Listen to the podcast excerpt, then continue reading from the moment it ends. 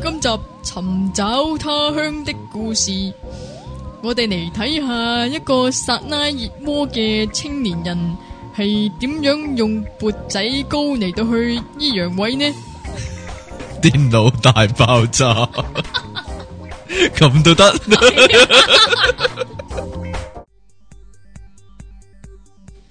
誒，翻到嚟第二十九集嘅電腦大爆炸呢度有出體傾，同埋即期，係啦，我哋係 popup.com 啊，你係咪想講咗第二個台啊 唔？係嘅，喂，咩咧？你又補飛啊唔嘛？係補飛，我突然間諗起記起一樣嘢，啊，係咩咧？補前幾集嘅飛添啊，黐你記唔記得線咧？嘅你你記唔記得咧咩？啊？有個好驚人嘅電視節目啊，即係《歡樂今宵》做過一個咧真人版嘅足球小將啊，點啊？好勁抽噶！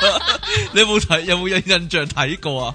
咩？誒，曾志偉要着十號波衫嗰個阿啊。曾志偉做大志偉啊，係啊， 仲有阿叻做小志強啊，白仲有係啊，痴真係啊！最驚人啊，泰來啊，咁泰來係邊個啊？邊個啊？泰來係鄧子 峰啊，佢曉獵鷹鏟球啊，佢一鏟波咧真係，喂咁樣有個有隻鷹咁飛出嚟噶，特有個特技咁啊樣。真係唔該晒。仲有健威係邊個？就張偉健啦， 佢真係踩個龍門柱咧，飛撲過去救波咁樣，真人版喎，真係勁抽啊！特技，超級特技傑作啊，真係歡樂今宵嘅。 你都有睇過，某年嘅世界盃就做呢、有啊個，係啊，但係我記得世界盃，我最記得世界盃咧係誒曾志偉同埋林敏聰咧哦，唱唱咩歌歌，唱歌啊，係 啊，你記唔世記界得？盃，世界盃，世界盃是虛構像。 但係今日就唔係講世界盃， 今日都同好多國家有關嘅。唔啊係咯，就係講呢個旅行啦，旅行趣事可你話係嗱你咧就講旅行啦，我就講我嗰啲旅旅行嘅趣旅事。旅旅咩係啊啊？ 旅誒，旅行啊，好啊，你係行飽佢一嚟 啊！誒，誒，你有冇啲咩旅行趣事？你講先啊啦。我哦講先係啊，啊不如講誒你最中意去邊度先啦？我最中意去台灣、日本咯，其實我都係喎，係啊。 其實我最中意台灣啊，點解咧？因為多嘢食，嘢嘢又好食啦，係啊又容易買書啦，買係啊書，買到好多好多香港買唔到嘅書啦，係係啊又平啦，平啊，唔平咯依家，唔係依家好唔平平啊咯。係哦啊，以前平啲咯，咁仲有一樣嘢啊咩。咩咩，我過去台灣嗰邊咧，成日會買 DVD 咯，係啊鹹嗰 啲啊，唔係鹹嗰啲唔使買 啊，哦，咁又係嘅， 鹹嗰啲唔使買咪嘅，係咯因為我唔買又唔睇噶嘛廿。招啦你， 係有所不知啊，原來咧去台灣咧可以買到好多咧誒、呃日劇嘅 DVD 啦，同埋咧一啲日本搞笑節目嘅 DVD。日劇啊，你中意睇邊套 啊？冇啊，我買咗好多翻嚟都冇睇我。我全係啊都冇睇即係得個買字，唔係，但係如果日本嗰啲搞笑節目嗰啲誒配咗中文字幕嘅 DVD，我真係真係煲晒㗎真但係係。 download 唔到咩？ download 唔到㗎，冇啊，好奇怪啊，係啊，咁啊噶，即係從本人字咧，即係誒、呃香港人嘅話咧，就可能會知啊，即係唔准笑嗰個比賽嗰、個，係啊，每年都會有一次噶 嘛，唔係咁佢就會你出要你要 DVD 你要啊講下邊，即係誒誒嗰啲其中一啲情節先，係啊，即係即係例如扮最。高中生咁樣唔啊係嘛，啊，我我覺得啊誒應該最我走音添，點應該樣啊最最最 popular 一段咧，應該係醫院嗰段啊嘛。醫哦醫院院佢嗰哋段扮護士，跟住咪誒照哦照腦嗰啊？啲係啊，咧，吊咪腦掃描啊嘛，係點啊知？係啊，裏邊主咁有一個樣入到去，原來個 個鏡頭係個人嚟噶係啊嘛，係個人個頭嚟嘛，係啊，跟住住就懟佢上去嘴佢一啖啊！ 就話最最 popular 係咩？誒英文啊英文講英英文啊嘛，唔係啊，圖書館啊，即係圖書館抽牌，啊抽中咗個鬼牌嗰個就要罰啊嘛，揾個揾個車撞佢啊搵個車搵個遙控車撞佢額頭啊，白痴啊 係係啊嗰啲咯，我會成日去買嗰啲係啦，係啊就啱翻嚟個白痴嘅人。你去台灣會做啲白咩痴嘅？食咯，食係嘛，喪食食咯啲正嘢，我都係喎，真係嘅喎，哦去乜乜夜市喺乜乜夜夜市市嗰啊啲，嘛嗯我我真係最中意食咧嗰嚇個蚵仔煎啊！蚵仔煎，係啊哦，蠔仔餅啦，即係台式嘅蠔仔餅，佢咧上面咧有劈橙色嘅嘢哦咧，，茄醬嗰啲咁嘢啊嘛，甜啊係醬咪定茄醬甜啊醬嚟㗎唔知啊嘛個味好酸酸地㗎又，酸酸甜甜咁係樣，好啊特別噶嘛。但係仲要台嗯唔係啊，仲要嗰個 main point 係熒光橙色， 係啊係啊係啊，但係台灣咧真係幾好嘢喎，你求其去一檔度買咧，佢啲水準都好高喎，都係㗎真係嘅喎。即係譬如誒嗰啲飯咧，滷肉飯咧，嗯你求其去一間，你唔使特別去邊一間嘅喎。你去到個夜市度求其一檔，咁都好好味嘅喎。係都係啊，㗎真係嘅係喎。即係誒擦擦鍋啊、牛肉麵啊嗰啲都係喎。你求其去一間都好味嘅咯喎，唔使特登揀邊間最好嘅咯。都冇真係㗎而且都冇得你揀啊啦。有都有啲叫做懶係著名嘅，你睇嗰啲旅行書咪係咯，頂泰豐嗰啲嘛，阿長係啊，小籠包啊唔，使去啦，頂泰豐但。但係其實真係唔唔使去唔㗎。係唔係頂泰豐咧，其實誒，因為香港有啦嘛。係不過咧，咁台啊灣咧仲有一間咧叫做點水樓啊。點水樓啊係啊，佢嗰度啲小籠包咧都好食㗎。啊！但係其實街邊啲小籠包都好食㗎啦，喺台啊灣。不過誒誒，台灣好奇怪喎，係你周街咧都會見到咧有個女人坐喺度，然之後有部麻薯機咧，有啤緊麻薯咧。哎呀，唔止呢啲，唔止呢啲，誒、佢有部有部機，咁啊擺啲米落去咧，咁佢撲，咁啊就整塊誒、一一吸吸咗有塊餅咁爆出嚟啊！係咩嗰？啲爆爆餅我唔知點講 啦，我都啊同埋不過咧，誒、啊誒，你台灣咧，嗯我試過有一次啊，唔係唔係有一次，咪就係、誒、上次去台灣咯啊。咁就誒，佢、有啲叫做誒呃嗰啲咩自由行嗰啲咧啊，俾、啊譬如五日有兩三日係自由行嚟嘅咁係樣。係咁然之後咧就誒、呃自己行啦，但係咧行下行下好似揾成品㗎，咁就一條、哦一條路嘅啫嘛，但係係行行極都唔見喎，原來咧行過咗都唔知。乜旗艦店啊？你去 嗰係啊，係啊，幾層樓喎，係啊，哇，好滿足超喎，爽，係啊，爽啊，真係。係啊，我我次次去台灣咧，都買好多書翻嚟噶，真係啊！誒、早期咧，其實我咧由零開始嗰啲資料咧， 就係去第一次去台灣嗰時咧就狂掃啦，係啦啊哈我諗都十幾年前啦，係啊，十幾年前啦，係啊，犀所以利！你覺唔覺得咧台灣嗰啲路咧嚇好奇怪㗎？點解咧？嗰啲馬路啊，係啊，其哇實日本、台灣同中國大陸都有呢個問題嘅，中國大陸咧係誒呃基本上你見到條馬路，你你唔使睇有冇馬路，你總之誒個馬路冇車你就過啦。嚇同誒嗱，其實係咁噶。其實我覺得咧，東南亞地區嗯咧，香港嘅交通咧，真係可以話第一位嘅，真係嘅。你去到誒、呃台灣又好，日本都好啦，日本咁先進都好啦，嗯，佢綠燈咧都一樣有車過。係啊。你你知唔知我㗎？唔我唔記得，因為日嗯係啊本咧，我好細個四歲去日哦本，啊。嗱，因為你過馬路嘅時候咧，佢打即係直過嚟嗰啲車咧就唔俾過嘅。如果紅燈嘅話，啊即係行人即係綠公仔俾人過嘅話咧，但係咧轉彎轉彎嗰啲，車咧就照照行過嚟嘅，佢只不過駛慢啲嘅啫，咁樣嘅。所以咧，如果你係唔識過嘅話咧，你永遠過唔到馬路嘅，係啊。真係台灣、日本全部其他其他國家都係咁嘅，得香港最好嘅真係係。啊，中國嗰啲啊做咩？係啊，你係 直其頭實唔理燈咧，係嘛？其實咧，你係要跟住嗰啲，即係如果你隔離有嗰啲叫做中國人啊啦，啊係，啦，就揾佢哋做擋箭 牌，係啊你要行後佢一個身位，係 啦就。等佢擋住架車，係啦，啊嗯類似係咁。又或者如果啲車咧係啊喺響右邊過嚟嘅話咧，你就企響嗰個人嘅左邊，咁撞一撞佢先咯。哦， 咪就係咯。但係你有冇聽過意外係撞到一個人，嗰個人再撞另一個人，咁樣兩個一齊死晒 啊？即係點啊？真係好似人哋跳樓咁樣，個係啊跳樓嗰個人就冇死，但係下邊壓住嗰死咗。車撞人後人撞人啊！呢個骨牌效應啊，好驚啊！係啊，真係啊！有台灣仲有啲咩好食啊？啊，我見過咧，真係誒現場燒嘅旺旺仙貝啊，真係噶， 係啊。誒，仲有誒嗰啲佢叫唔係咩啊甜嘅喎，鹹嘅喎，呢我冇食過呢個喎。個好好食嘅呢哦個，誒，但油係腍嘅。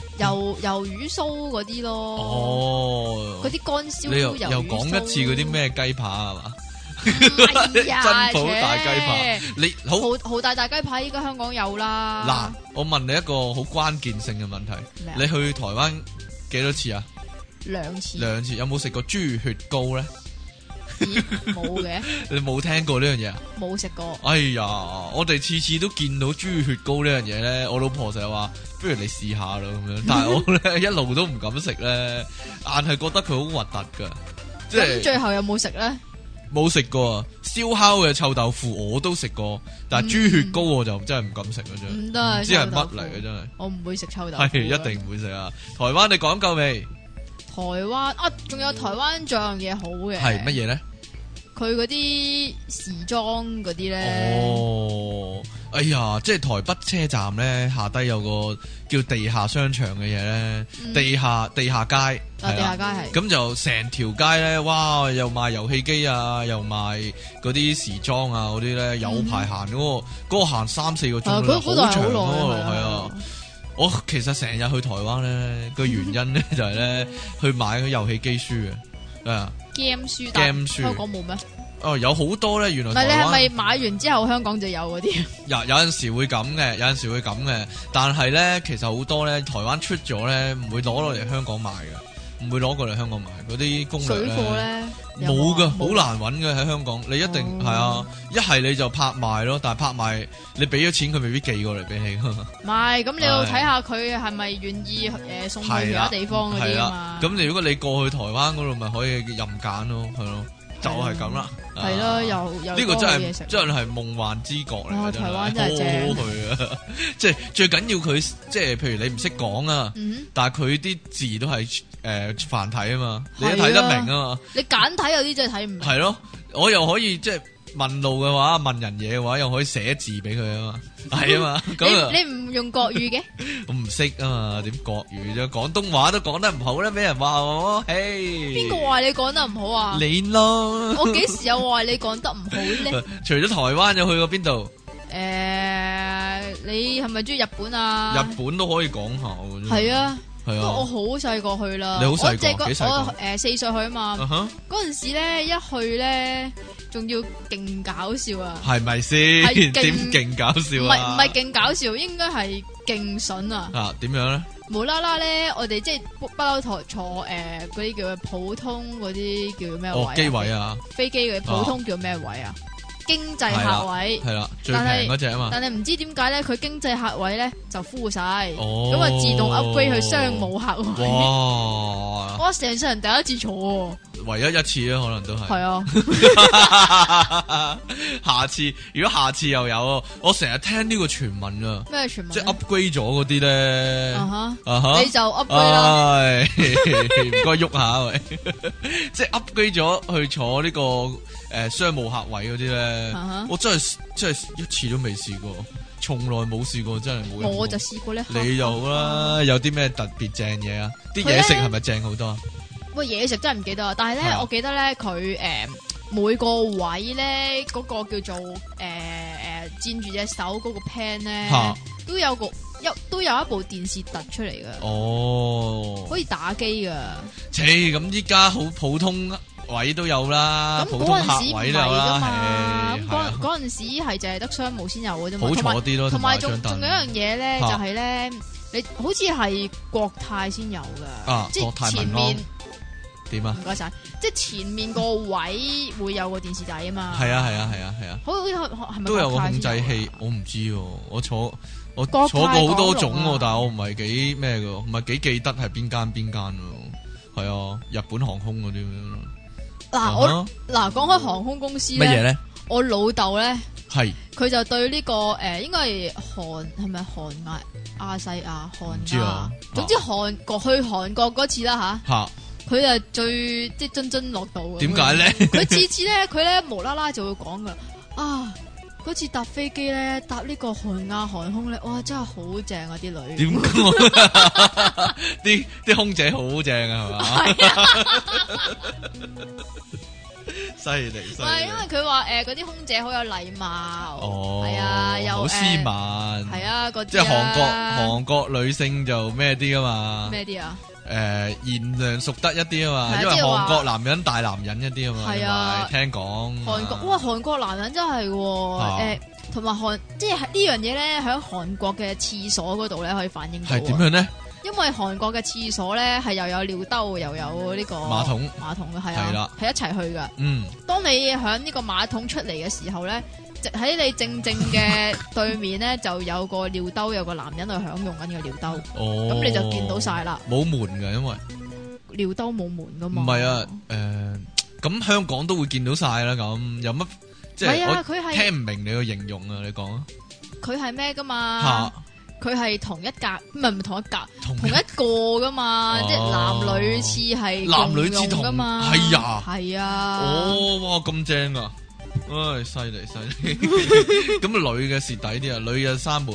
女嘅有三門嘅哦，但係但係總之你一出到去你就會見到啲哇，我諗好唔慣嘢啊，啦係咯，，你會好唔慣？我唔知啊。點解嘅？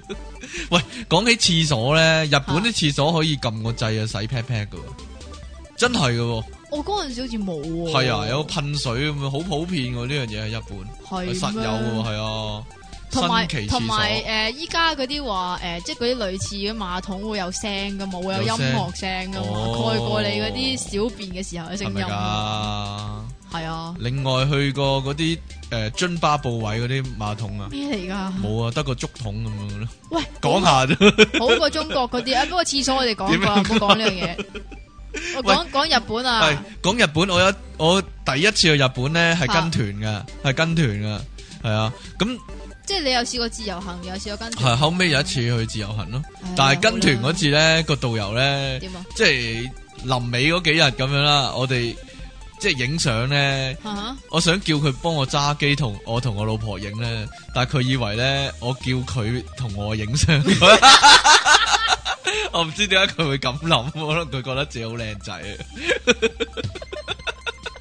嗱，去日本一定要做嘅咩咧？咩咧？就係食嗰啲街邊檔嗰啲拉麵，哎呀，係嘛？你冇啊？哎呀，我真係去嗰啲好有風味咧，十足日劇嗰啲咧。梗冇啦，嗰陣時咁細個，哎呀同埋跟團噶嘛。咁我一路食拉麵喺街邊檔啊、車仔檔嗰啲啊，嚇咁坐喺度食拉麵，我就叫我老婆咧就喺我身邊度，一定要唱嗰首歌啊！邊首啊？斜陽裏氣魄更 壯，咁咪斜陽你落唱啊啦。下， 心中不必驚慌，有翻個 mood，有 翻個氣氛，咁我食得好好 feel 啊嘛！咁就唔應該係佢唱，係你唱點啦。解啊唉，去日本有冇去誒呢個迪迪迪尼啊？有有但係你你應該有去埋呢個大阪嗰邊嗰個叫咩啊？環球華納啦，唔係環球片場，係啊，環球片場。係啊有啊有有有有有，我有就去去過迪迪尼啫，但我去我去美國嗰個環球片場先啊，跟住先去日本嗰個啊，係啊。咁有咩分別咧？有乜分別啊？美國原裝嗰個咩啲勁咩，啲啲勁大唔係因為大好多啊嘛，係啊哦，啊，嗰陣時去迪迪尼嗯咧，哼，日本迪迪尼係啊，係咁咪誒，即係嗱，香港嘅迪迪尼咧，嗰啲嗰啲叫做扮卡通人物嗰啲咧，嗯咪會響固定幾個角落嘅。係但係日本迪迪尼咧唔係嘅喎，即係影相嗰啲，啲公主咧周街走嘅哦喎，響響嗰個叫做即係通常咪誒誒一入去嗰條叫美國小鎮大街噶嘛，係就係響嗰條街嗰度咯。咁然之後咧，白雪公主咧就拖住我咯。哦，但 但係係呢佢知唔知你係女仔咧？我嗰陣時係一個女仔嚟嘅，哦，你嗰時係四歲啊， 咁但係咧，其實咧我係想拖個王子多啲。 啊，喂，有一樣嘢咧，就日本迪士尼有得玩啊，香港迪士尼冇得玩嘅喎，咩啊？我唔記得個啦幽靈屋嘅誒跳樓機。哦，係啦呢啲我細個唔會玩到咯。啊嗱，首先你入到去嘅話，香港冇啊呢個遊戲。嗯系啦，你入到去嘅話咧，佢介紹嗰個咧就係一個幻影嚟噶，係個鬼嚟噶。嗯咁佢就播一個立體片咧，好似鬼咁樣。跟住咧就講嗰個 lift 咧好恐怖嘅，跟住你就要坐嗰個 lift 咧就有安全帶綁嘅。但係個 lift 其實佢佈置到一個架 lift 咁啊，但係其實佢本身係個跳樓機嚟噶，係啊。但係咁但係係坐喺度定企喺度？坐喺度嘅，坐喺度嘅。咁坐佢喺度就係啊，佢就佢就诶布置到成個鬼屋咁樣咧，嗯跟住咧個 lift 上嘅時候咧係睇唔到外面嘅世界嘅，但係咧上到最頂嗰時，突然間好快咧就突然間去到最頂咧就開咗個窗咧，你就見到外面啦，呼一聲就開始跌啦， 呯咁就最快嘅速度跌落底咁樣啦，跌到落底啦，好係玩啊啊呢個幾好玩嘅呢個，係 啊呢個香港冇嘅叫歐诶幽靈屋啊，跳樓機、幽靈屋夫幽靈跳樓係啊機。啦。喂，同埋誒去日本，啊哈仲有去呢個咩咧？咩咧？睇嗰啲誒熔岩嗰啲咧，哦，即係係咪睇嗰啲叫噴火嗰啲哦，唔係啊，嗰啲唔係啊，温泉嗰係啲啊，咪隔噴泉、離温泉嗰啲嘛，係啊，隔離咪有啲乜乜熔地獄咯，嗰啲叫嗰啲熔岩嗰係啊係啊啲，即係誒變咗黑色嗰啲熔岩係啊係嘅，啊乾咗啲熔岩嘅，跟住咧，啊跟住咧，我第一時間咧企咗上去吓咯吓，，你知唔知點解啊？點解啊？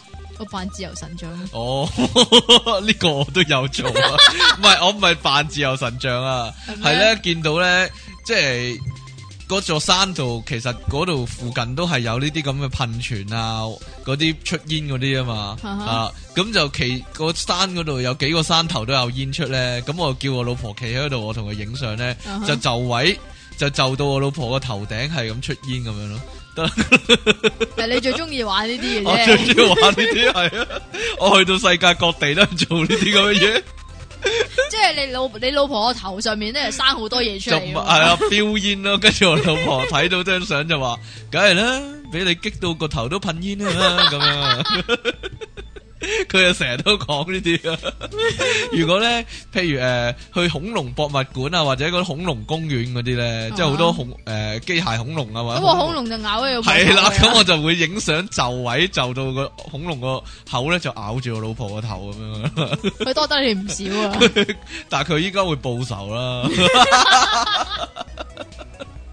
佢依家會報仇影翻我啦。如果我見到咧，或者佢見到我啦，或者我見到 佢咧，嗯即係攞住個相機，好耐又唔影咧，係又喺度又就兩踎位低啊係啦，嘛又又踎低踎又低又起企身高係啊，咁樣咧，左入左搖右擺咁樣，就唔知我喺度就緊位 啦，就影啲特技相好嘛係。 喂，日本有個好好玩嘅地方我去過咩啊喎，忍者村 哎呀，犀利啊冇玩啊！我嗰時冇咁多嘢玩 嘅，係咩？好似好耐噶咯呢個。係嘅咩？系啊，即系去到嗰度咧，全部都系古裝人咧，嗯哼即系同埋嗰個村都係啲古裝嘅鋪頭咁樣咧。睇小新咪有咯，嗯係啊，睇小新《騎羅羅》都有一集都有其實噶，係咩？係啊，有一集都有噶。咁即係係啊，嗰集講啊，小雪翻到去見到好多忍者咧，想啊哈留低喺嗰度啊嘛。 係啊，真係噶。诶，去到咧又有忍者表演咁樣啊，係啊，打晒關斗啲人，又即係懶係咧嗰咁有個冇表演引述嗰啲？有，啊，入到螺旋去嗰丸咁一個梗個，係冇啦。沙布送葬。你入到嗰哦超勁個舞台嗰度，其實嗰度係一個機關屋嚟嘅，咁啲忍者咧就會喺呢度咧，誒、有塊門有塊牆壁轉咗入去咧，咁就喺另一個位又突翻出嚟啊，咁又喺地板下低又捐上嚟啊，嗰啲咁樣咯，即係十足忍者小靈精啊嗰啲咁樣 咯，係啊，真係噶，咁有冇教你做忍者嗰啲咧？咁我冇誒喎，咁教我翻冇喎教翻你幾個手印嘅，同我影相啊又。誒。佢最最興就派啲紙仔俾你，我嚟做咩咧？咩就啊包住個銀咧，跟住掉俾佢啊！佢話咧，江湖時代咧，啲人打賞，跟住有人表演就打賞佢咧，就係咁樣啦。將啲銅錢，即係揾張紙包住個銅錢，跟住掉出去俾佢咁樣。係啊，咁即係要貼士啦，係啦，，就即係收貼士啦，來來去去，你係忍者都好啦，都要收錢嘅。咪就係咯。去日本咧，我上次係去北海道啊，係啊，唉所以先有忍。我淨係者村啊。我我係啊去睇下先。嗰次咧去日本咧，其實係即係以我阿媽形容咧，係嗯幾賣豬仔團嘅。係啊，點解咧？因為咧，誒、第一日咧去到咧，跟住又搭飛機啦。哦，去大阪啊我知啦，即係去咗東京，跟住又要轉機去大阪咁樣啊。係啊，哦，跟住咧，佢咧有一度地方咧有好多鹿嘅咧啊。我唔我唔記得咗嗰度係邊度啦，不過咧啊嗰啲即係唔係餵啲鹿食嘢嘅，嗰啲鹿哦嗰啲乜乜嗰農啲場嗰啲啊，唔係農場嚟噶，唔係啊啲鹿咧喺街嗰度周圍走噶，係，係啊好。似哎台灣有個地方都係咁噶。咁然之後咧餵佢咧嗰啲嗰啲鹿嗰啲糧咧，吓，佢唔食咯，佢食咗我啊張飛咯。哎呀， 係啊，佢哋食紙啊，係啲喎，羊又哦唔係食知紙噶唔知。食唔食屎咧？啊，你屙球俾佢食咯，即刻。你你成日都係咁㗎新鮮啦，㗎你仲有啊講乜嘢，仲有一咩樣啊嘢都係食紙噶， 乜嘢啊？就係咧澳洲嗰啲袋鼠啊。哦，油桶都食紙噶，你繼續講啦，冇嘢， 係咪好 I Q 題啊？唔該晒， 袋鼠又食紙啊？你去過哦澳洲玩袋鼠啊？我未去過澳洲啊，係啊。澳洲不過咧，有冇搞下嗰啲袋啊？冇嘢 啦，邊啲袋先？袋鼠嘅袋咯，袋鼠嘅袋啊，係啊，即係係袋鼠阿媽嗰啲袋啊。知啊，點樣㗎？袋鼠都冇大隻㗎，傳聞我佢哋，嗰陣時我印象中佢哋好打 boxing 噶，即系跳下跳下咁 樣，系啊嘛？冇佢冇佢冇表演俾我睇喎。点样啊？系咧喂佢嗰阵时咧嚇，即系佢个袋里边咧真系有只 B B 噶，真系噶，你见系到啊啊？系啊，哦，但系如果你搞佢，我惊佢会袭击你啊！唔系唔咁嗯俾人唔搞個 B B 應該。唔喂嗰個 B B 噶，係喂嗰個啊媽媽噶。咁嗯咧，然之后咧，我喂佢嗰陣時咧，佢嚇唔知點樣樣咧，即係佢見到我攞住個紙袋，裏邊有好多嘛，咁嚇我隻手就淨係揦住少少咁樣樣嘛。啊哦，跟住佢唔食我手嗰啲咯，佢就伸個頭入個紙袋嗰度係咁食 咯，跟住食下個紙袋咯。哎呀， 喂，講起喂動物呢啲咧，我嗰次去日本咧，有個地方叫豪斯登堡啊，即係一個類似豪斯登堡係日本嘅咩？係日本類似遊樂場咁嘅物體啦，豪斯登堡咧，好拉斯維加斯嗰啲名，唔知 啊。我以為喺唔係美國嗰啲。因為佢起到啲屋好靚啊，硬係歐洲風格咁噶，但係成個場好大啊。啊咁樣有個有條河咁樣啦，有條人工河咁樣，有啲天鵝喺度游水啊。咁我同我老婆食緊橙啊嘛，食緊係啦，慘啊你，食慘啊橙，跟住咧見到天鵝，咁我就想即係呼喚佢過嚟啦。嗯咁我就攞個橙皮就仰下仰下，咁個天鵝真係走過嚟喎。好心你乜咁即係衰有啊你喎，橙咁啊皮食個擔我個橙皮，跟住咧一食到係橙皮咧，佢就掠都掠唔切咧。你知唔知跟住佢落嚟個動作幾鬼馬？點啊？佢佢攞俾個中指你 咯，唔係啊，佢攞個口咧，懟落個水度，啷兩啷咧，喺度啷口咧，洗下個口，跟住咧就游走，跟住我再仰手咧，又攞個橙皮，佢就唔過嚟啦。係啦， 佢俾我整蠱咗一次，佢唔過嚟啦，幾你醒啊！衰人，俾橙皮人食 咯，日橙肉都冇得救啊你 日真係本你仲有冇嘢講？日本啊，啊啊仲有咧乜嘢？？不過咧 咩啊？冇啊，我又喺度扮嘢咯，点样啊？即係咧佢咧誒，好似又係山上面嚟噶，我啊唔知係咪同一笪地方啊。咁咧就誒嗰度有好多車嘅，咁就嗯啱啱係啲車咧一斜路咁樣落嚟嘅。咁哦，隔離咧就有間鋪頭，咁、個鋪頭裏邊咧就有啲佢好大好大張嗰啲旗咧啊賣，咁然之係咪後日咧本國旗嚟噶，應定該係係第二啲旗啊？應該係日本國旗嚟嘅，總之就係旗啦嚇。咁然之後咧，我 咧就攞咗真迹旗。得啦， 繼續啦，俾三十秒你啊，冇啦冇啦冇啦，你講啦咁，我就攞咗我支旗咧，咁然之後咧啲車一嚟咧，我就發一發 下賽車咁樣啊！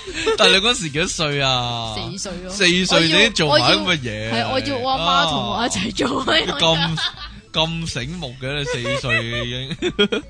喂，我去日本就有一個地方好過癮嘅喎，邊度啊？叫做河童温泉啊。有河童陪你浸温泉，路嗰度地方咧好多温泉嘅，嗯但系咧唔同嘅位置咧就有啲河童嘅雕像喺度咯，系啊，咁就都幾得意嘅，唔同樣嘅雕像喺度咯，係啊，即咁係我丟咗河童喺度。 係類似咯，咁我同我老婆就周圍去揾晒嗰啲雕像咧，就逐個影相咁樣咯，係啊，大家如果去到嘅話，可以做呢啲無聊嘢，又要扮埋哦旅行無聊 嘢，系咪要扮個河童 咧？你知唔知點扮啊河童？即係佢嘅姿勢係點，你扮係點唔咯，係係啊點樣咧？戴個浴帽喺個頭下係底咯啊 你都系老豆噶啦，你 你条友仔咩啊？啊？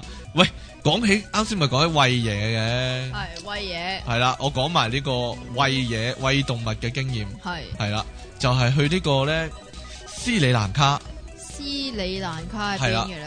哦，我都唔知喺邊喎，但係嗰度就好係印，咪係咪中東嗰啲啊？又唔係喎，都幾印度斯里蘭，卡都幾似印度啊噶嗰度。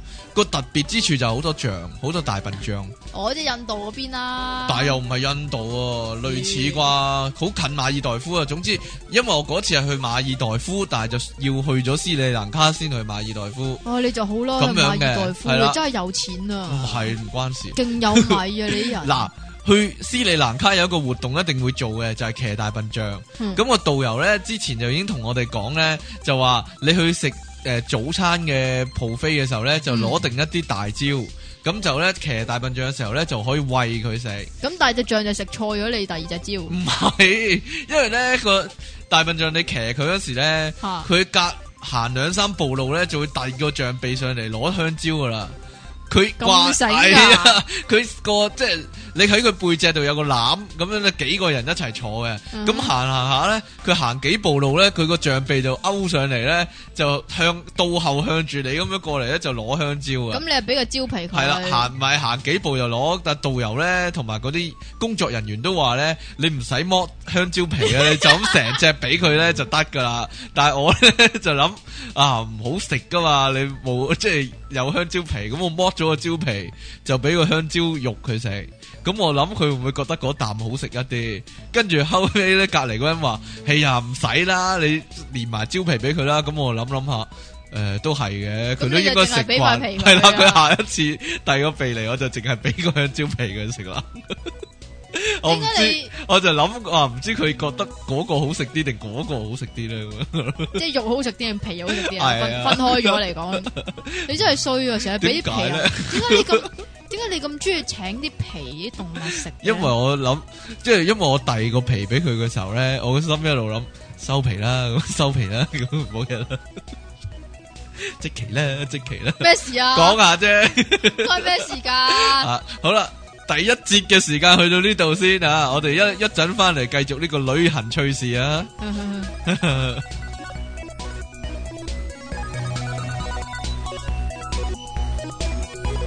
p o 網上電台，聲音全生活，一個接一個。我係電腦大爆炸嘅即奇，阿俊，你記住啊，害你老豆嗰個人，佢個樣好奇怪，佢一路同你講嘢，好似一路對住你笑咁，笑到你心都寒埋啊！嗰、個就係 King Sir 啦， 電腦大爆炸，好驚唔驚啊？驚啊！ 喂，啱先咧咪講斯里蘭卡嘅我，啊嚇 我斯里蘭卡仲有件事好難忘嘅。咩啊？系啊，唔好唔使去馬爾代夫都好難忘啊！點解？就係咧，斯里蘭卡咧好多大笨象啊，係啊係周街都係大笨象啊！仲有咧一個節目咧就係咧，有個人會帶住一大堆大笨象咧去個遊街河流嗰度，係啦，遊街跟住去個河嗰度沖沖涼涼，係啦。咁我見到一個奇景，咁樣就嚟係啊成班大笨象喺度拖地，係啦。 用啲咩嚟拖地啊？哇！即係有所不知啊！嚇原來大笨象咧係嘅雄性嘅大笨象咧，係好誇張啊！就同佢個鼻係一樣嘅，真誇係張長到嘅 拖地，哇！令我大為驚嘆，我亦都暗中同佢比拼一番。咩咧？ 哦，啊你都係算吧啦。成世人唯未一認過係輸，嘛？今次都唯有係啦，唯一一次甘輸拜下風啊！就係輸俾啲象啦。唉，冇辦法， 唉，輸就係輸啊，輸得心服口服呢一次真係，係咪啊？係啊，咁嘅 話，我真係好懷疑你去廁所嗰陣時咧，我唔關事啊， 真係拖晒地，哇嚇得我 一路行，好唔方便，我覺得你行路嘅時候，係啊， 真係，同埋大笨象原來真係會跳舞噶噃，點解咧？真係噶喎。係啦，馬騮仔都會上樹啦。真係，喂，嗰嗰啲導遊啊，帶我哋去诶睇、大笨象啊嘛。係啊，咁我見到一隻咧好細嘅大笨象仔咧，嗯就俾人綁住咗，即係小笨象啦。係啦喺棵樹度。咁佢就佢就企咗喺度咧，好無聊咧。咁於是乎個小笨象咧。擰下擰下，就係啦，左搖右擺咁，自己一個喎，冇人叫佢喎，冇人教佢喎，係啊，咁啲又象唔係係表演喎，係啊，啊，大嗰啲都係咁噶。左一下右一下咁揈下揈下，啊，你有揈你有下 做動作啦，咁啊跳舞喎，咁我行過我覺得好得意啊咁樣。嗱，雖然話小笨象佢都有我咁高啊，係啊，咁我行過去即係想望下佢，佢佢就即刻唔跳啦，佢就你即刻嚇唔親人啊！ 佢唔係啊，好唔係你嚇親象啊！佢怕醜咁樣，即係咧知俾我知道佢跳舞，佢又唔跳啊咁樣， 幾掃興啊！嗯不過咧講開象咧，其實啊啲象咧都幾鹹濕噶。點解咧？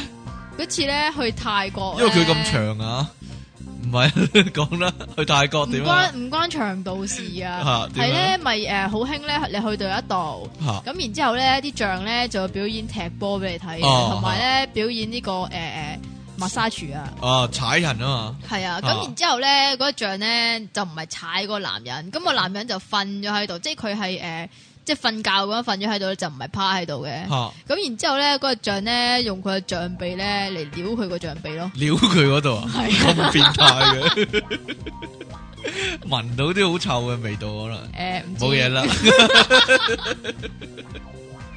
喂，诶、哇，講呢啲咧，你係咪騎過馬？係啊，係但你係嗰喺陣時澳洲騎馬，我好細個係嗰咯陣時，咧，四歲三歲嗰陣三歲啊，唔係四歲啊。啊嗰陣時好似幼稚園都未翻嘅。哇！你細細個有咁多精彩活動嘅咧，你切唔依係啊家冇㗎㗎， 啦。係冇啊，真係。哎呀，係因為咧嗰陣時誒、呃又嗰啲旅費平啲啦，係咁同埋咧我有幾個姑媽咧兩個啊，係咯都喺呢、個誒、呃澳洲嗰度噶嘛，咁所以就順便咧就嘟埋佢咯，係啦係順便就探埋佢哋咁樣咯。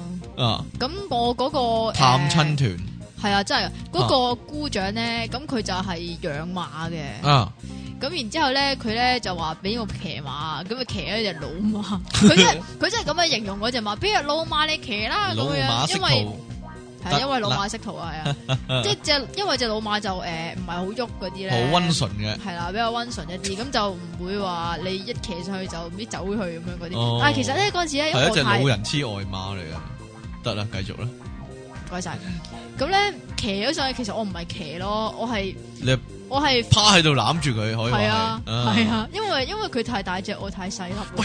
你咁細個啊，你記唔記得咧有樹熊啊？你有冇攬過樹熊啊？我摸過咯，但係我摸過啊冇攬，因為我我嗰陣時都咁細啦。佢係咯，，佢仲大隻過你， 即係你攬佢定佢攬你，唔知道，啊好難分。互互攬啊，可能係喂，我都有騎過馬喎， 係嘛？我喺我喺菲律賓騎馬，啊菲律佢賓佢上某個火山嘅時候咧，就要騎騎馬馬，上哦去啊！啊騎馬上騎馬落咁樣，哇，咁好玩啊！唔好玩一呀？啲都唔好玩點啊！解 啊？一路騎完之後。嚇我一路騎已經覺得個籮柚痛噶啦，一路個騎啰柚痛嘅 咩？唔係個啰柚連埋啲嘢不痛過 咩？俾個騎馬咧個馬鞍同條牛仔褲係啊咁摩擦咧，摩擦到我個籮柚損 咗啊！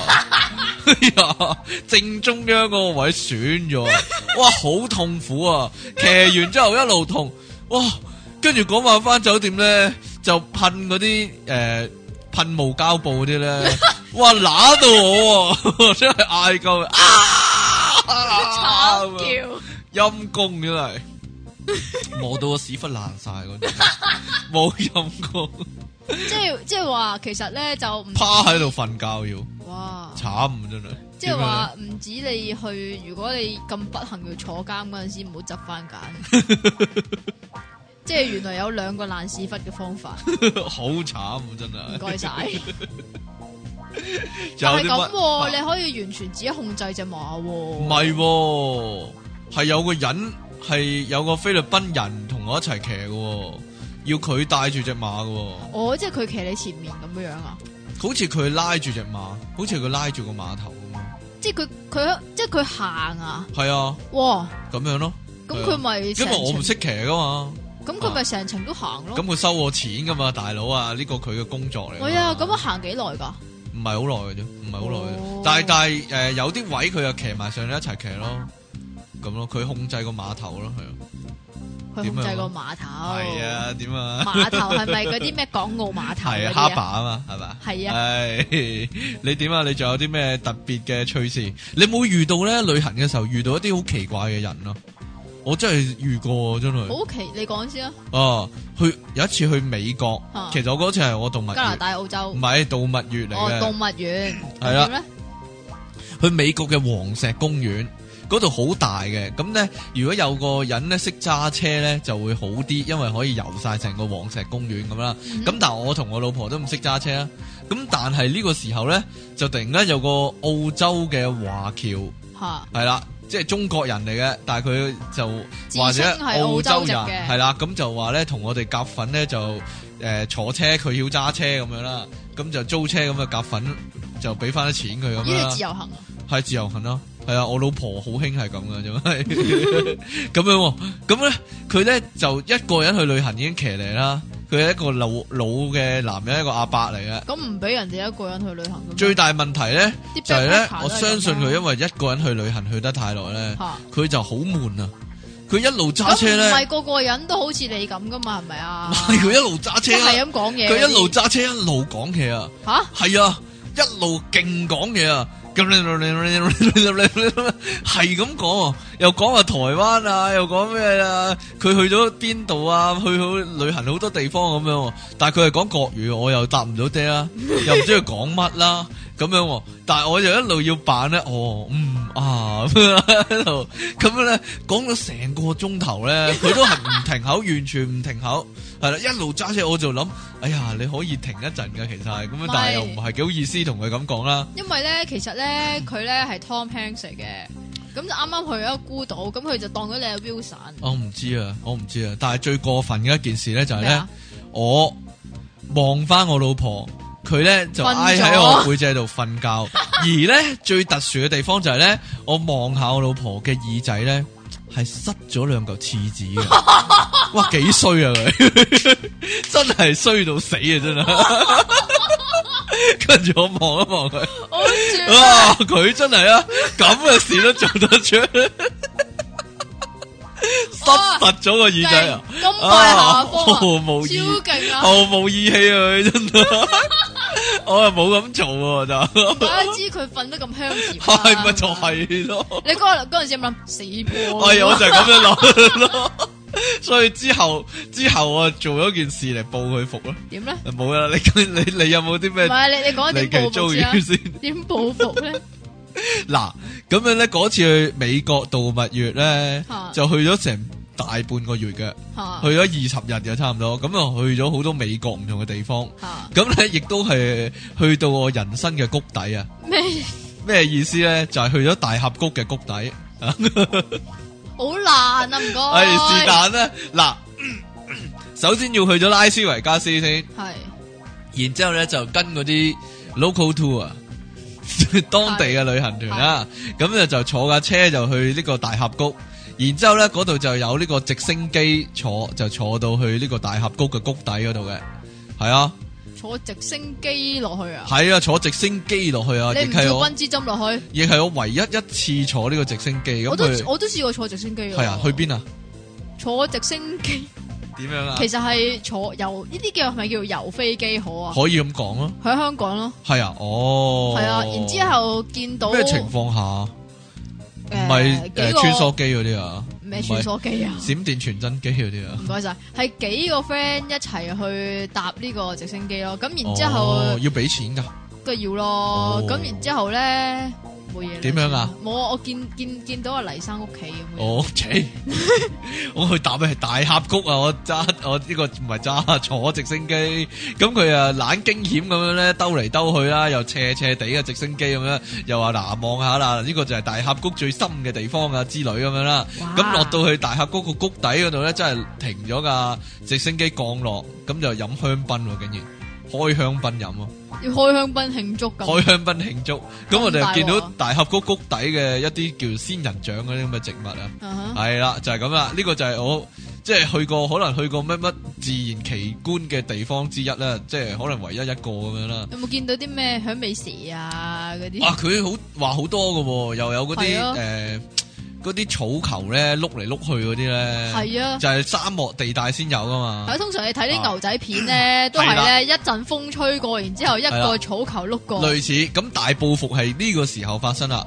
咁咧就係咧喺大峽谷遊覽完大峽谷啦，回程嘅時候咧。啊，咁咧，嗰個人就揸旅行車啦啊，有個有個司機就揸住架旅行車啦。其實嗰個可能唔係幾算旅行車，可能係一架大啲嘅白色貨 van。嗯咁個車頂咧就有個誒、呃行李架嘅，直頭擺咗喺車頂嘅，即係架車嘅外殼嘅頂嗰度有個行李架咁樣嘅。係啊，係啦，咁我哋回程嘅時候都好攰啦，咁就紛紛瞓覺啦。嗯咁點知咧架車行行下嘅時候咧，突然間砰咁樣咧就挫得好勁有一下，一踩咁樣踩咗落一層，即係踩咗落半層樓咁樣喎。即係跌咗落去啊，係啦，類似，然之後咧，嘭好嘈啦，成架車斜咗，係啦，而嗰一下千鈞一髮嘅情況之下咧，我咧其實坐喺度嘅，我老婆咧就誒、呃我就坐後咗，我老婆咧就瞓喺我大髀嗰度個頭。嚇咁樣嘅。而嗰下一彈起咧，我就啊，雙掌一推就推咗我老婆去前面。 我老婆回復清醒嘅時候咧，佢發覺咧自己咧係已經由後最後座嗰位去就碌咗咗去中前座間啊！嗰個位，就俾一個鬼佬一個鬼婆攬住咗啦。 佢話：死佬，你做乜？一嘢推走我咁樣，我話唔係啊，一我推嗰、原來神個掌我嗰度危險咧，我推你去個安全嘅地方啊！咁喂，樣唔該晒你 喎，一出去咧，即係落，即係啲人就紛紛落車。嗰次好彩啊，成車人都冇人受傷咁啦，啲人就紛紛落車，嚇就見到咧架旅行車咧就踩咗落一個凹陷嘅氹嗰度，然之後個貨架咧個行李架咧就跌咗落嚟，冧咗落嚟係啊冧咗落嚟。哇！結果架車唔喐得咧，就要 call 人咧過嚟拯救我哋啊！嚇嚇真係雷霆救兵啊！ 但係咧有件事咧都幾嘢笑啊！咩啊真係嘢笑咁樣咧， 我哋咧就同個司機影相，跟住咧就用嗰架失事嘅車輛嚟啊做咩做背景。 而嗰個司機咧，仲不知廉恥咧，喺度同我哋笑騎騎啊，擺啊 V 字啊，佢 畫翻 V 字手勢咁樣。啊唉，真係 佢真係正白痴嚟嘅，即係成大個氹咁樣就咁踩落去咁樣啦。唉，真係激鬼死俾佢哋。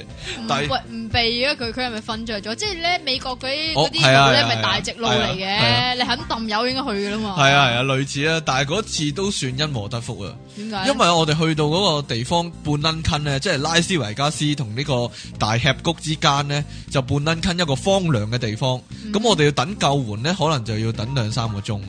咁於是乎我哋就喺嗰度咧，就即係一個荒涼嘅叫做荒野，咁就喺度誒點火啊，透透個啊營火火誒會啊營火會。然之後唱晒民歌嗰啲啊望，到嘅上面有個星星，即係好哦多星星咁樣啦。即係你話大峽谷嗰、個，即係沙漠地帶好少雲噶嘛。係啊咁就於是乎就睇到好清楚、好靚。我諗係我一世人咧睇過最靚嘅夜空之一，係哇啦。然之後咧，到啲車救援嗰啲車嚟嘅時候咧，已經好凍啦，就好夜啦。咁呢、個車就先載我哋咧去一間荒野嘅，即係懶係西部牛仔嗰啲酒吧咧，真係。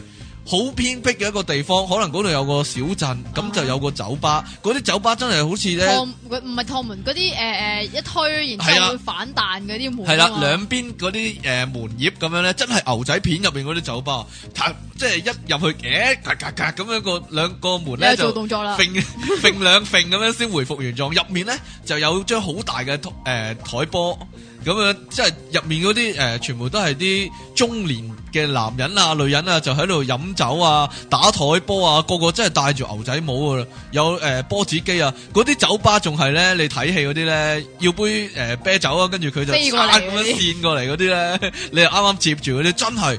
我諗咧，如果唔係因為呢個意外咧，我我就算去完成個美國，我都去唔到一個呢啲咁嘅酒吧，真哦係哇！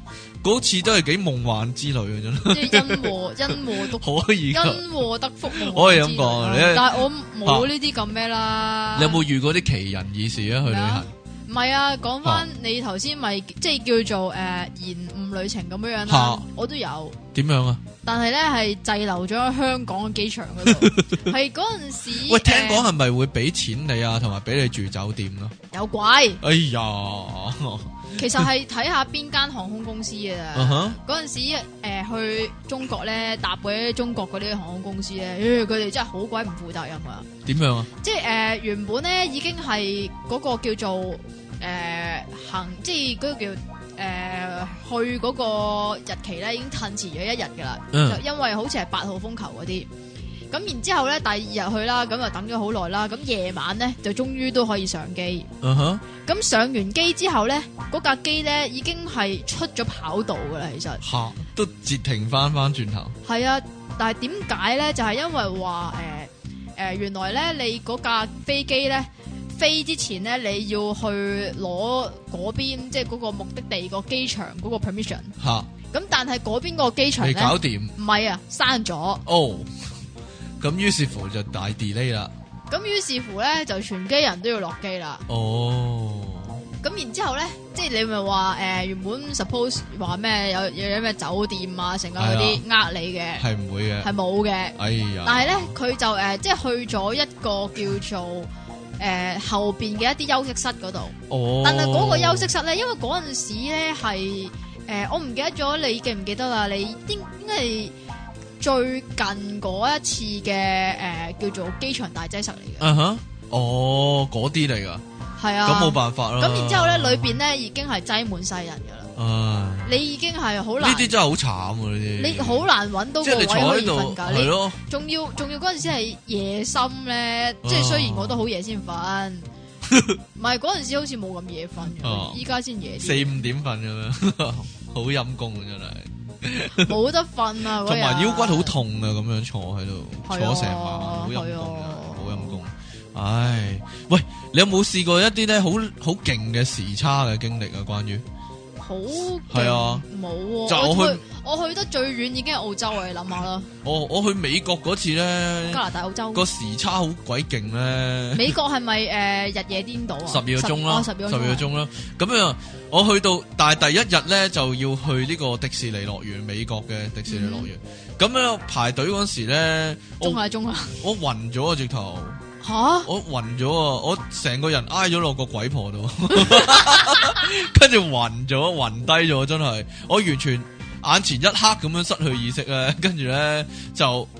瞓瞓即係直頭揾個地方瞓攤喺度攤平瞓喺度，真係。咁得意係啊！但我老婆冇事喎，真係犀利。係但係啊，咁即係我係咪我老婆去得多旅行，所以咁樣咯，即係慣咗所以咁嗰啲犀啊利，係啊，唔係喎，咁你唔係應該一落機就去酒店啊？係啊，但係咪一冇晚瞓一晚之後，第二日去迪士尼，但係我個時差好勁啊。其實咧，我我諗我去美國嗰次咧，嚇嚇有四五日咧都係咧夜，即係眼光光完全瞓唔着嘅夜晚，但係日頭就好鬼死 眼瞓。我真係唔知點樣可以克服呢個時差嘅問題真係係應該係冇嘅，系啊，好辛苦啊，真係。但係翻到嚟香港就好快，好好翻喎，唔知係點解咧？哦，好離奇喎！哦，喂冇啊！嗰陣時誒坐呢個叫做夜晚機噶嘛，澳洲嚇。 Hello Toby，六六阿優又嚟咗，突然闖入嗰啲。啊 繼續啦，咁咧，我咧係全程都瞓咗噶，係係飲咗杯，即係問空姐飲攞咗杯正嘢問問空姐攞咗杯牛奶，吓，真係㗎。诶、去嗰啲叫做咧空姐嗰啲诶诶诶嗰啲叫後台啦吓，哦，嗰度咧就問我可唔可以要杯奶 啊？你好細個啊，嗰時又係，係啊，冇中咪三歲咯，哦，就係三歲細路仔，係嗯啊，哼飲奶跟住瞓覺咯，跟住瞓醒啊。我 我完全其實因為太細個啊啦，真係好難會記得嘅。但係點解我會記得咧？即係某啲啦。吓，就係咧，我老豆咧係好中意咧去旅行嗰陣時揾個 video 影噶。誒、哦，咁啊影低你啲趣事 啦。其實影低我啲曳嘢 啫。系咯， 喂，其實咧有樣嘢可以講下噶，咩啊？就係我老婆嘅奇遇記啊，點啊？係啊，我老婆咧 好老中婆奇遇記係啦，好中意咧就撇低我喺香港咧，佢一個人咧就去個零月旅行嗰啲咁樣嘅， 有陣時啊咁你就大解放嗰啲啊？類似啦嗱，有一次咧佢去南非咧，又係去咧幾十日咁樣咧，去完。去完翻唔係去南非，去南美洲啊，應該唔去南美洲啊南美洲唔係就係南非嘅。係唔係唔係去南美洲，即係阿根廷啊啊、咩、秘魯啊嗰啲國家咧，去好多好多地方喎、哇！咁佢咪環遊世界咯？佢係佢係噶，五十幾個國家去咗。咁咁啊，翻到嚟咧，佢又瘦瘦晒啦，成個人，跟住又晒到咧黑古啊窿咗咁樣啦。一窿咗望落去咧，因為塊面好削啊嘛，一啊望落去咧，成個飛龍咁嘅 樣咧，係。 我哇哇飛龍咁樣嘅咁喎，但係咧佢成日就咁否你屋企就多咗啊彬彬啦。系啦，啊佢成日咧就否認呢樣嘢。咁直到有一次咧，我哋去呢個斯里蘭卡嗰次咧，啊咁樣咧就落去诶、呃玩嗰度咧，有個有嗰啲三腳雞嗰啲咁嘅嘢咩咧，叫三腳雞啊？即係有啲電動車咁樣咧，就短途嘅車仔咁嗯啊哼，即係類似人力車咁樣啦，但係電動㗎啦。咁有個人揸車嘅，嗯咁我哋又想坐嗰啲車仔試下咁樣啦。咁咧嗰條友咧就唔知點解估我哋係邊度嘅人， 跟住咧就望住我老婆個樣好疑惑咁樣，跟住突然間咧笑口噬噬咁樣。唔係呢事啊！跟住我 yes yes bingo，跟住我我老婆就好好唔好唔高興咁樣，黐線嘅，仲要懶醒咁樣。呢單嘢真係犀利，真係佢俾我講到依家幾年前嘅事。佢真係多得你唔少啊好嘢好嘢啊唉仲有邊單？诶啊！我我埃及都去過，我知 啊，你喺度扮自由神像，唔係啊，你唔俾係我唔係講埋你先啊，講唔去係扮獅身人面像，係啊去呢個诶，最記得係去呢個青島咧，吓咁啊點樣有呢咧個青島啤酒廠噶嘛。吓其實咧，我咧即係我可以話俾大家知，我有一個習慣咧，就係我飲啤酒咧，係我淨飲青島嘅咋，係啊咁犀利啊！ 龍山升龍霸啊嘛，因為有唔關事，因為有關咩龍事山礦泉水啊嘛，哦，係啊係 係喎。啊但係咧，我嗰次咧去青島，其實去青島咧。嚇係你誒嗰啲叫誒、呃去嗰啲咪嗰啲團嗰啲晚餐啊嗰啲咧，啊係無論午餐同埋晚餐都好咧，都會有一支青島喺度嘅。係，總之係咁俾你飲啊，係啊，係咁對啦。咁然之後咧，仲會去呢個青島啤酒廠啊。咁嗰啊啲哈酒又係任飲噶啦。嗯咁然之後咧，佢有啲姐姐咧就講咧，即係講解一下誒嗰啲叫做啤酒點樣先至為之最新鮮啊、最好飲啊咁樣樣。咁佢咧就話咧，嗰啲啤酒咧要係一定要係凍噶啦。第一，第二咧就係佢嗰啲泡啊，吓你一定要係飲完之後咧，佢嗰啲泡咧喺個杯邊嗰度垂落嚟咧，咁就為之最好飲啦咁樣樣。咁所以咧，我咧就好快咁樣飲啦。咁咧，咕咕咕咁樣飲完一杯，哇，真係好好飲喎！咁然之後嚟多杯，跟住又黐線咕咕咕咕咕咁樣飲，跟住飲咗兩杯之後咧，就覺得咧有啲唔妥啦，唔係暈啊，係點啊？即係咧，我咧係咧周圍跑，周圍成咧，哎呀，跟住我我係係咁擰個頭，係咁揈頭。 哎呀，你知唔知點解啊打醉拳原來啦，原來咧，你咧飲醉咗酒咧，即係啱啱開始嗰陣時咧，吓嗰、個感覺咧係好奇怪噶。係你咧係會覺得咧個頭咧，誒、譬如你擰個頭去左邊咁樣樣，你會覺得嗰個叫做殼咧吓。就擰咗過去左邊，但係裏邊有啲嘢咧就遲咗，起碼成秒先至擰過去嗰邊㗎。呀哎分開啊！你個靈魂同個 軀殼，係啊，真係真係有呢個感覺㗎。咁然之後咧，我就係咁跑啊，係咁唉揈頭啊，癲咗就咁樣，玩慢動作啦，就玩呢個慢動作傳播遊戲啦。真係好好玩㗎。咁然之後唉咧，上上到車咧，跟住咧就好熱咧，揾啲冷氣對住自己啦，跟住吹兩吹咧，跟住我我同我阿婆，我想嘔喎。跟跟住講完之後咧，就跟嘔咗 嘢，哎诶，跟住嘔完之後咧就瞓咗啦。喂，講嘔我都有得講喎。咩啊？去呢個台灣咧，有個地方叫綠島咧，佢係啊你，你錄到啊？綠島小夜曲嗰個綠島啊，就係上面好多鹿噶，真係好多鹿噶，周街都係鹿噶。咁咧，但係去嗰個我錄到，係啦，去嗰個綠島咧就要搭船嘅，哦係淨係可以搭船去啫。咁但係嗰度咧。啊！小丸子係去過錄錄到唔啊，知喎係啊，但嗰度出名就係好大浪啊！咁我開頭咧仲懶醒咧，就話咧，誒冇所謂啦，坐船頭啦，好似玩海盜船咁啫嘛唔。該晒喎，但去到一半咧，我突然間砰咁樣噴射機咁勁嘔出嚟喎，哇幾恐怖啊！嗰次真係犀利啊！去到去到綠島咧，真係周圍都有鹿，我仲見到啲鹿咧，梅花鹿咧，識得行山喎，行係山啊梅，花爬上鹿啲山但我度，有一次咧嚇去中國嚟嘅，嚇就騎鹿咯，騎鹿啊，犀係利啊啊！，係啊，騎得嘅咩？我都唔知 啊。但系佢哋唔係好脆弱咁樣可以騎嘅。我都唔知啊，佢話可以騎喎，咁我咪又騎下咯。嗯，但係騎咗上去影相嘅啫，哦佢就冇行到嘅。喂，你有冇去去外地旅行嘅時候咧，遇到啲咩突發情形突啊？發？例如咩地震啊嗰啲咁樣啊？冇冇啊！喎我試過去台灣咧打風啊，佢好似話十號風球之類咩鬼嘢。咁勁，以前咧，诶、唔知一年前定兩年前咧，咪嗯講過話台灣咧，诶、有兩個颱風嘅，又話大龍啊係啊係吞啊小龍係咧啊係啊，哦就係嗰一次啊。哇！我仲要入咗山啊，好似啊，我唔記得咗叫咩添啊，我唔記得咗嗰個咩山添，阿里山、唔知係廬山定乜鬼嘢，星龍啊霸有唔，係 誒清境係清境誒入咗去清境，喺邊噶？台中噶？類似啩。哈咁啊，咁喺個山上面嘅度假酒店咁樣咁樣住啦。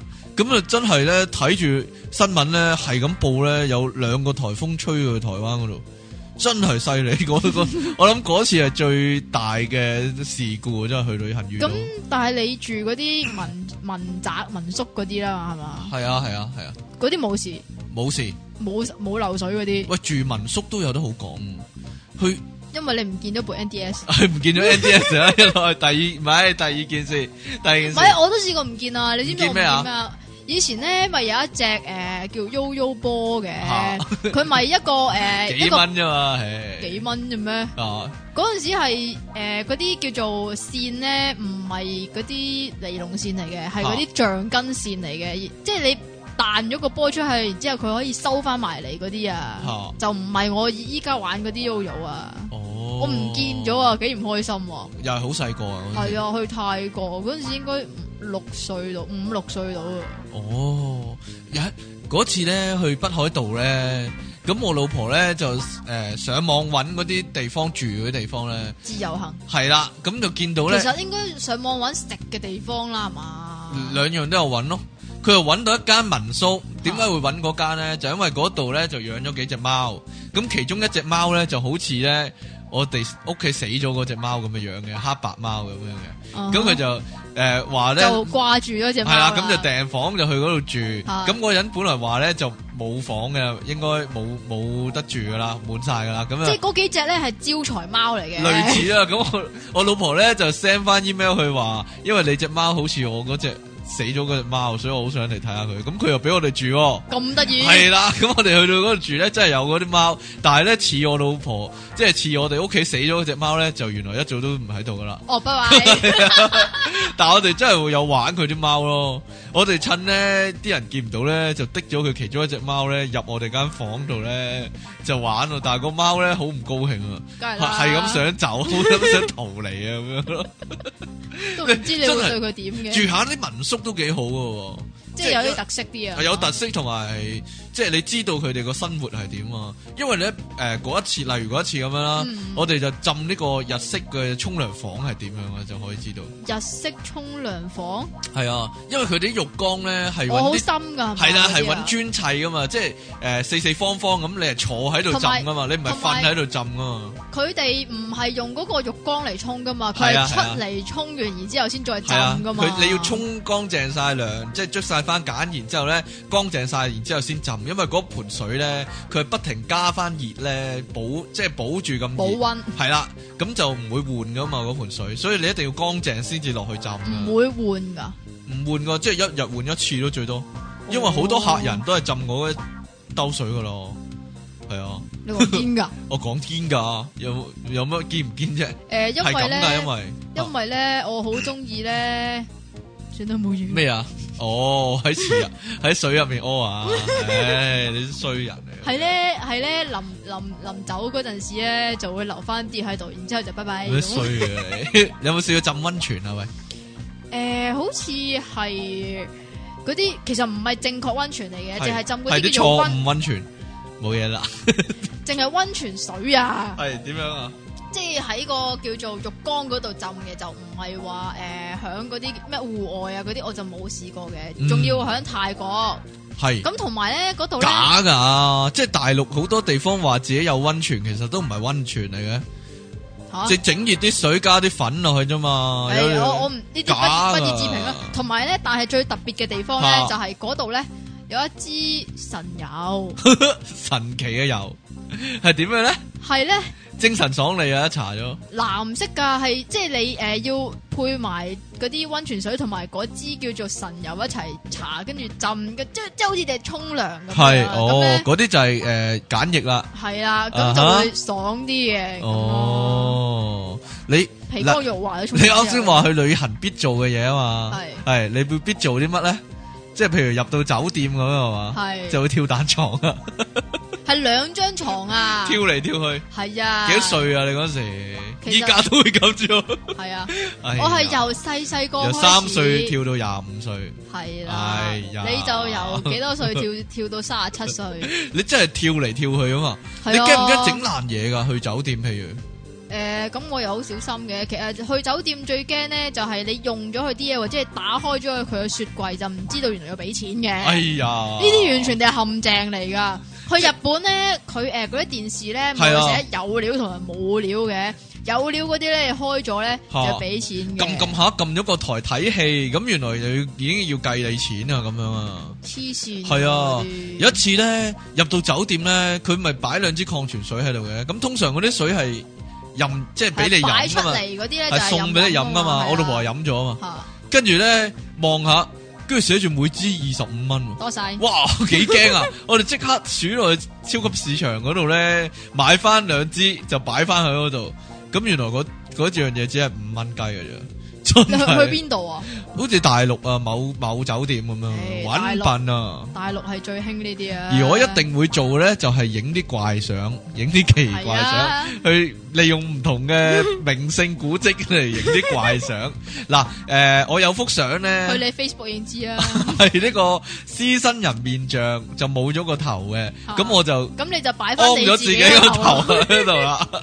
但係嗰個咧，其實唔係诶巨型嗰個獅身人面像嚟啊，嗰、個係一個擺喺呢個開羅博物館咧，诶係啦，埃及博物館門口嘅一個雕塑嚟嘅，係小型嘅。咁點解冇咗個頭嘅？可能佢搬出嚟嗰時已經毀爛咗。嗱，其實咧有一樣嘢，可能你哋唔係幾中意聽啊，但我好中意講咩啊。啊？你去到埃及嘅時候，係又或者世界各地嘅名勝古蹟嘅時候啦，係你去到埃及嘅時候，你會發覺咧，每一個神殿嘅壁畫嗰啲神像都俾人揾啲鑿咧鑿爛晒嘅。吓？無論係神像，有啲神像咧就俾人批咗塊面去嘅。嗯咁嗰啲壁畫上面嗰啲誒公仔咧，又俾人揾啲鑿咧鑿到一粒，即係凹陷晒、爛晒，全部鑿爛晒嘅，啊哈係有人又係特同啲宗登教有關嗰啲啊？係啊，有人特登咧就係咁搞破壞，破壞晒佢哋咁樣咯。個原因就係咧，當年咧，相戀意中人，大唉，家性情啊，嗰啲歐洲人咧係就信基督教嗰啲咧。哎呀，你開咗咩教添？咁我係基督教搞噶嘛呢啲，咁就去到埃及啊或者美洲啊，見到嗰啲神殿咧，就有啲神咧就唔係佢嗰啲神，嗯，咁於是乎因咧為佢個神係唯一嘅，就喺度不停咁破壞晒，即係仲有咧，除咗呢啲之外咧，就係見到人哋嗰啲誒金字塔入面嗰啲寶物嗯啊，嗰啲咧就全部揦鬼晒佢，撻鬼晒佢但係嗰啲有助咒噶嚇，嘛，嗰啲有助，真係有助，咒又好啊，咒鬼死晒呢佢啲哋咁嘅佢衰神哋都不得真好係死啊嘛，唉，好啦，仲有冇嘢唉咩補充下咁樣啊？我哋時間啊爆晒啦，咁快又爆，係，啊，你都仲有大把嘢未講啊，差唔多講晒啦，都差唔多講晒啦。你有冇嘢講？嗱。係講啲比較意想不到嘅嘢係 有咩？意想不到啊？你你有冇勾起我條癮 咯？嘛講多十分鐘啊！兩個啦，兩個啦，嚇係咁我去韓國嗰陣時咧，個導遊咧叫係劉德華，靚唔靚仔噶？唔該啦，唔靚仔啦，咁哎呀，正宗嗰個都唔靚仔咧，係咪啊？咪就誒，你係咯。繼續講啊！仲有咩啊？同埋咧，咁嗰次啊，好似係去青島啊，嗯咁咧就即係啲僆僆仔同僆仔玩噶啦，係嚇咪先？咁咧我咧就同即係另外一家人嘅僆仔熟咗，哼，係熟咗，熟煮咗啊，唉跟住咁咧，咧，但系咧，佢到最尾嗰幾 日咧，先知道，咦，原來我係女仔哎嚟噶，呀，咁即係一樣換泳衣，誒着 bikini 嘅， 原來係女仔。唔係啊，係诶、呃去呢個酒樓啊，係咁然之后去廁所，哦，咁、我咧就入女廁係啦，跟住佢就哇女廁嚟喎， 咁樣，嗯我咪女仔咯，咁佢嗰陣時先知道，啊，原來你係你女幾多仔？歲啊？嗰陣時中學咯，你幾多啊？中我學噶啦，諗十四度啦，十三四度啦，哦，真係驚驚奇嘅一件事啊！呢單，有咩咁驚奇咧？喂，我都講一單先啦，你講結束啊呢單你嘢。講啊，去埃及咧，其實一路坐呢個船咧，即係沿住呢個尼羅河一路落去，就睇唔同嘅神殿咁噶嘛。啊哈啊但係喺架船度住幾日咁樣嘅，係啦，嗰架船啊遊住幾日船係啦啊遊。輪嗰啲。類似啦，咁就佢就會夜晚食夜晚飯嗰時就有啲表演噶，系表演啲咩啊？表演肚啊 Table 唔係 dance，哦肚皮舞，我 t 有女人跳肚皮舞啦，哦肚皮有 dance，係有啲男人咧就攞住塊布圍喺條腰度，跟住佢轉圈咧，咁塊布啊揚起嗰咦？啲我啊，土耳其嗰啲，我唔知嗰啲咩民嗰啲叫咩舞啊民族嗰啲啊？系啊，咁我睇完就好興奮啦。你又你又转啦，第二日咧， 其他其他旅行團嘅團員喺度嘅時候咧，我就求其攞一件風褸咧，就表演一番咧。 其他人真係睇到拍晒手掌，好嘢， 哇，傾好嘅，真係唔該晒你。係啊，不過仲有一個又係點樣啊又係意想不到嘅。 係乜嘢咧？咁咧诶，誒通常咧咪星馬泰咁係樣去嘅。嚇咁其實咧就我就去咗兩次，即係係星馬泰咁樣樣。嗯咁通常新加坡咪細啊嘛，嚇咁就好似留大約即係一兩日咁樣樣嘅，嗯即係好好多時都係一兩日嘅咋。係咁有一次咧就係又唔係有一次，我去過兩次啫嘛。係嚇咁咧就係我好細個嗰陣時咧，去新加坡咧有個導遊咧個樣咧係好似侯 賽恩，我去埃及個個都似拉登㗎，講 真，真係咁啊啊，但係最搞笑嘅一樣嘢咧係咪搞笑先？係啊，好搞笑 嘅就係咧十年之後咧又係去新加坡，吓，又係嗰個帶翻我哋，真係啊！係啊哦，，你同佢有緣喎，同同侯賽恩有緣啊，系咯，你同侯賽恩有緣喎。 係啊，你同可能同拉登嗰啲都有緣其實咧，咩啊？去親東南亞嗰啲地方咧，我同我老婆，我事前一定同佢講咧，咩咧？你又回鄉啦咁 樣，冇嘢啦。我講完啦，你今集俾佢聽到佢真係我實俾佢聽啊！激佢鬼死， 佢依家變咗呢個節目嘅 fans 啊！佢集集係嘛係報住嚟聽啊！依家 好啦，最後嚟一個聽眾嘅來信，啊！你又有啊？有實有噶。大把大把聽送寄信俾你啊！ 喂，今次呢個聽眾又同我哋分享一個咧。有外星人啊？外星人嘅經 歷。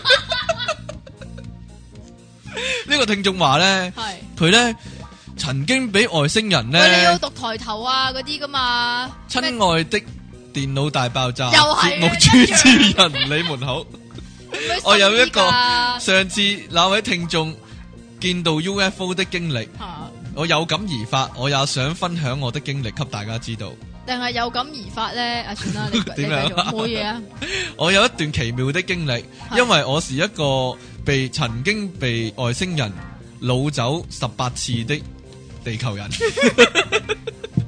十八次啊，一定要十八次嘅。十八次，唔係點解咧？點解係十八次咧？係佢將來可能仲有啦，依家到依家為止哦係十八次咁樣即係截啦。至今係日啊為止十八次。他們找我找得很頻密，有陣時他們剛剛把我放回家，三小時後又再把我捉上太空船。在第一次他們捉我上太空船的時候就祝佢生日快樂嘅，其實，no，他們為我的身體做了一些檢查，係要把我全身的衣服脱光，係。然之後咧然之後有一支棒狀物體。係在我身上督來督去，咁得意啊？系。係篤邊個位㗎？但我想這不是一種檢查，而你是唔答他，我嘅，而是他們在跟我開玩笑。即係知因你嗰為啲啊？诶、因為突然間有另一個外星人開門，搞咩啊？那兩個外星人就好驚慌地走開，因為我不能分辨他們哪一個是大人，哪一個是小孩子， 他們的樣子都是一樣的。第一次，這個老走我的外星人放我回來的時候，他給了我一張卡。上面抌了兩個印，原來有草印花 嘅係，那張卡上面有二十四個 空格。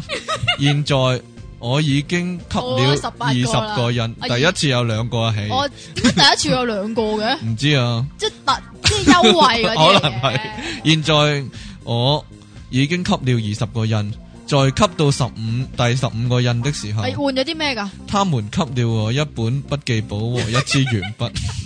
我不知道我儲齊二十個印花的時候，他們會給我些什麼咩。啊？要廿四個先有㗎 嘛？你又點可以咁咩嘅咧？咁心急嘅咧？如果再這件事情再有進展的話，我會再寄信給你們，分享我的經歷。係祝你們工作愉快。佢捉錯咗啦，係捉錯路啊！佢冇工作嘅我哋都好嘢 啦，唔該冇晒。嘢啦。 你有咩睇法啊？呢單嘢有咩睇法啊？唔知啊我。可以有啲咩睇 法啊？如果係你嘅話，你會點咧？會唔會好心急儲齊佢咁樣咧？